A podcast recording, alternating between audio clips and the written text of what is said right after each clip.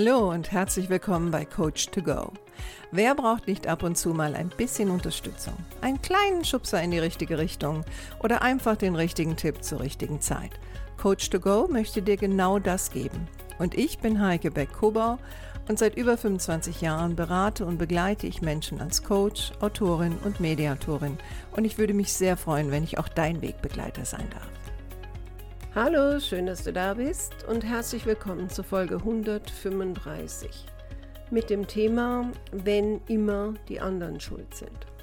Also ich habe in letzter Zeit so das Gefühl, dass es immer mehr Menschen schwer fällt, Verantwortung für ihr eigenes Handeln zu übernehmen und besonders auch sich eigene Fehler einzugestehen Stattdessen kommt oftmals vielleicht so eine halbherzige Entschuldigung, so nach dem Motto, naja, Fehler können ja jedem mal passieren oder ich bin ja auch nur ein Mensch oder aber was viel öfter kommt ist, dass die Menschen versuchen, die Verantwortung woanders hinzuschieben. Also zu sagen, die Umstände waren schuld, irgendeine Person war schuld, weil sie irgendwas nicht ähm, geliefert hat, was sie liefern sollte, oder weil man selbst halt nicht so aktiv sein konnte, wie man wollte. Auf jeden Fall, man selbst ist nicht schuld daran, dass irgendetwas schiefgelaufen ist, sondern irgendjemand anders. Das passiert im beruflichen sowie auch im privaten.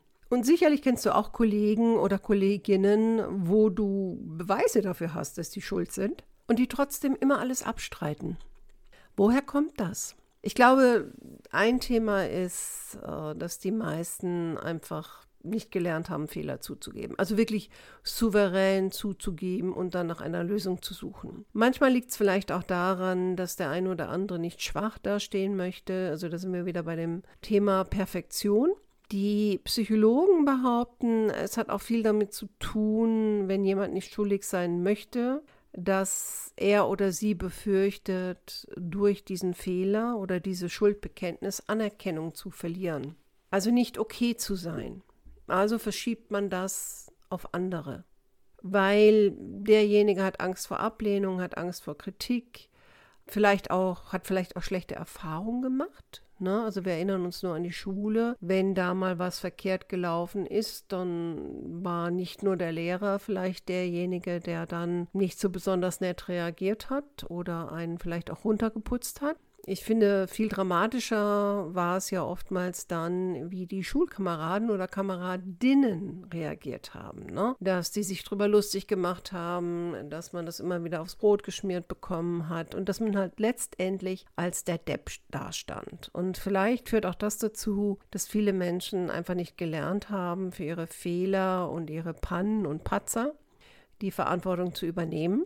Aber wenn man natürlich mit solchen Menschen arbeitet, und man weiß, dass der andere einen Fehler gemacht hat. Und besonders wenn der Fehler etwas ist, was du vielleicht als Führungskraft ansprechen musst und willst oder auch als Kollege, und wo es auch darum geht, eine Lösung zu finden. Wie macht man das mit einer Person, die immer wieder abstreitet, dass sie diesen Fehler begangen hat? Dazu möchte ich dir ein paar Tipps und Anregungen an die Hand geben, so wie jede Woche. Und vielleicht versuchst du mal das eine oder andere anzuwenden und ich freue mich über Rückmeldung, wie es funktioniert hat. Ich denke, vieles steht und fällt schon mit der Formulierung. Ne? Also wenn du für dich selbst merkst, dass äh, was immer da auch passiert ist, dich erstmal verärgert, dann würde ich das Gespräch mit dem anderen in dieser Situation nicht suchen, sondern würde erstmal bei mir bleiben, ein bisschen reflektieren, was ärgert mich denn jetzt genau und warum ärgert mich das jetzt so besonders. Ja, und würde erstmal versuchen, ein bisschen runterzukommen, bevor ich mit der anderen Person spreche. Und dann würde ich sehr stark auf meine Worte achten. Anstatt das Gespräch anzufangen mit, ähm, ja, da ist dir ein Fehler passiert oder was ja auch sehr oft gerne gemacht wird, ist mit äh, Schuldzuweisungsfragen zu agieren. Also so nach dem Motto, wie konnte das denn passieren? Was hast du denn da gemacht? Warum hast du das so und so gemacht? Stattdessen eher zu sagen, also das und das ist ja passiert das ist jetzt aus welchem Grund auch immer nicht besonders zufriedenstellend und du fragst die Person, äh, was kannst du dazu beitragen, dass es gelöst wird. Wahrscheinlich wird die Person erstmal anfangen, sich zu rechtfertigen, besonders wenn du jetzt zum Beispiel in der Rolle einer Führungskraft bist. Dann äh, haben die Leute den Reflex sehr oft, sich erstmal zu rechtfertigen und fangen an, dann darüber zu sprechen, was andere alles falsch gemacht haben. Und ich sage dann in solchen Situationen immer, hier geht es aber gerade nicht um die anderen, hier geht es um sie und die Situation, die ich jetzt mit ihnen bespreche und nicht, was andere getan haben oder was andere gesagt haben. Und ich führe dann wieder zurück zu dem Thema, letztendlich ist passiert, was passiert ist, aber ich möchte jetzt darüber sprechen, was kannst du oder sie dazu beitragen, dass das gelöst wird oder zum Beispiel auch in Zukunft nicht wieder passiert. Also grundsätzlich bin ich eh immer ein Freund davon zu sagen, wenn es Fehler und ähm, kritische Situationen gegeben hat, steht an erster Stelle natürlich immer zu schauen, wie man es löst und an zweiter Stelle steht, gerade im beruflichen Kontext, wie man dafür sorgen kann, dass dieser Fehler in Zukunft nicht wieder passiert. Also eine Form von Prävention. Und das ist natürlich auch wichtig bei Kindern, dass man denen das auch beibringt, dass je nachdem ist ein Fehler jetzt nicht das Riesendrama, aber ein Fehler sollte behoben werden. Und es sollte auch darüber nachgedacht werden, wie jemand sicherstellen kann, in Zukunft nicht denselben Fehler nochmal zu machen. Oder im Arbeitsbereich, wie man sicherstellen kann, dass zum Beispiel auch andere so einen Fehler nicht wieder machen. Ähm, ich habe ja erzählt, dass ich lange auch in den USA gelebt habe und dort haben wir auch solche Fehlerkonferenzen gehabt. Und ähm, da war immer das Thema, man kann jeden Fehler einmal machen. Je nachdem, was der Fehler ist, vielleicht auch noch zweimal. Aber beim dritten Mal zeigt man entweder, dass man total inkompetent ist oder dass einem das total egal ist oder ähm, im amerikanischen war das ja dann auch relativ leicht, jemanden vielleicht auch zu entlassen, was bei uns ja jetzt nicht so leicht ist, aber das war so ein bisschen die Reihenfolge. Ne? Und bei uns, finde ich, ähm, gehen wir halt nicht so gut mit Fehlern um, weil wir es auch nicht gelernt haben. Und oftmals hat es keine Konsequenz, außer dieses Verschieben. Und genau das muss ja gelernt werden, die Verantwortung dafür zu übernehmen, dass ich jetzt etwas verbockt habe und wie will ich das jetzt lösen und wie will ich in Zukunft sicherstellen, dass es nicht nochmal passiert. Und ich finde, eigentlich ist das ja auch ein Job, der sollte in der Schule erledigt werden, aber manchmal habe ich so das Gefühl, dass äh, das nicht gemacht wird. Wobei ich mich auch nicht daran erinnern kann, als ich auf der Schule war, dass das bei mir gemacht wurde. Eine weitere Möglichkeit ist natürlich selbst ein gutes Vorbild zu sein, besonders wenn man Führungskraft ist. Man ist nicht fehlerfrei und dann auch selbst nicht mit solchen Plattitüden zu reagieren, ne? so nach dem Motto, ja, ich bin ja auch nur ein Mensch, kann ja mal passieren. Das klingt ja eher trotzig als souverän, sondern eher zu sagen, okay, ja, diesen Fehler habe ich gemacht und ich plane den jetzt so und so zu beheben oder ich brauche Hilfe dabei, den zu beheben oder in Zukunft werde ich das so und so machen. Wie auch immer, also anderen zu zeigen, wie geht man mit einem Fehler oder einer Panne souverän um. In Beziehungen heißt das manchmal auch einfach nur zu verzeihen. Dem anderen zu verzeihen, dass das passiert ist dass jemand was gesagt hat, vielleicht was Verletzendes gesagt hat, dass jemand einen Fehler gemacht hat und einfach großzügig zu sein.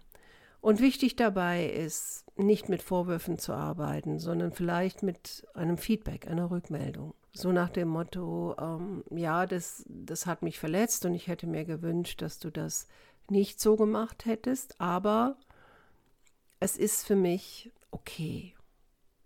Ne, lass uns das ad acta legen, aber bitte in Zukunft äh, mach das nicht nochmal. Ne, also da auch so eine, so eine kleine Ansage reinzutun, was du dir für die Zukunft äh, stattdessen wünschen würdest. Was ich auch ganz wichtig finde, ist, dass wenn jemand einen Fehler macht und vielleicht sogar sich schämt, aber die Größe hat es zuzugeben, dann äh, dürfen wir uns nicht darüber lustig machen. Das ist natürlich etwas, das haben wir in der Schule gelernt und das führt natürlich auch ganz oft zu diesen Gefühlen, die letztendlich ganz alte Gefühle sind, also Gefühle noch aus dem Kinderkontext, ne? also die, die Schamesröte, die es einem ins Gesicht getrieben hat und man wollte eigentlich nur in den Erdboden versinken denken. Und ganz besonders schlimm war es, wenn die anderen einem das dann hinterhergetragen haben. Und das erlebe ich leider Gottes auch im Erwachsenenalter, ja, dass besonders peinliche Situationen werden einem dann auch immer wieder hinterhergetragen und teilweise jahrelang.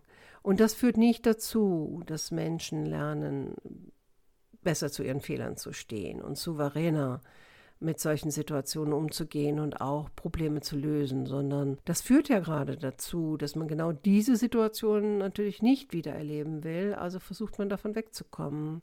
Und eine Möglichkeit des Wegkommens ist natürlich, den äh, Fehler oder das Problem auf jemand anders zu verschieben. Das ist ja nichts anderes als ein Vermeidungsverhalten. Und oftmals ist das noch nicht mal böse gemeint, sondern ich will einfach weg von diesem Gefühl der Peinlichkeit, der Scham, der Schuld. Man sagt doch immer, dass gerade so Scham- und Schuldgefühle gehören zu den intensivsten Gefühlen, die man fühlen kann. Und die brennen sich natürlich auch wirklich ein. Und je souveräner du mit jemandem umgehen kannst, der jetzt gerade einen Fehler begangen hat, ähm, desto mehr wird derjenige auch daraus lernen und hoffentlich für die Zukunft ähm, auch selbst zu einem Vorbild werden, um anders mit solchen Situationen umzugehen, um verantwortlicher in solchen Situationen aufzutreten und zu sagen, okay, ja, das habe ich gemacht und so habe ich es gelöst und ich kann auch darüber sprechen, dass ich es so gelöst habe und damit eventuell auch anderen äh, Menschen entweder ein Vorbild sein oder aber auf jeden Fall äh, anderen den einen oder anderen Tipp vielleicht auch dadurch geben, wie sie selbst mit solchen Situationen besser umgehen können. So, heute mal ein bisschen kürzer als sonst. Wie immer hoffe ich, dass du was für dich mitnehmen konntest. Ich freue mich über positive Bewertungen in den unterschiedlichen Portalen, weil das bringt den Podcast nach vorne. Wenn du für dich ein Thema hast, über das ich gerne reden soll, dann schreib mich doch einfach an. Ich freue mich immer über Rückmeldungen von meinen Hörern und Hörerinnen. Ich wünsche dir jetzt eine schöne Restwoche und hoffe, dass du nächste Woche wieder dabei bist. Mach's gut, deine Heike.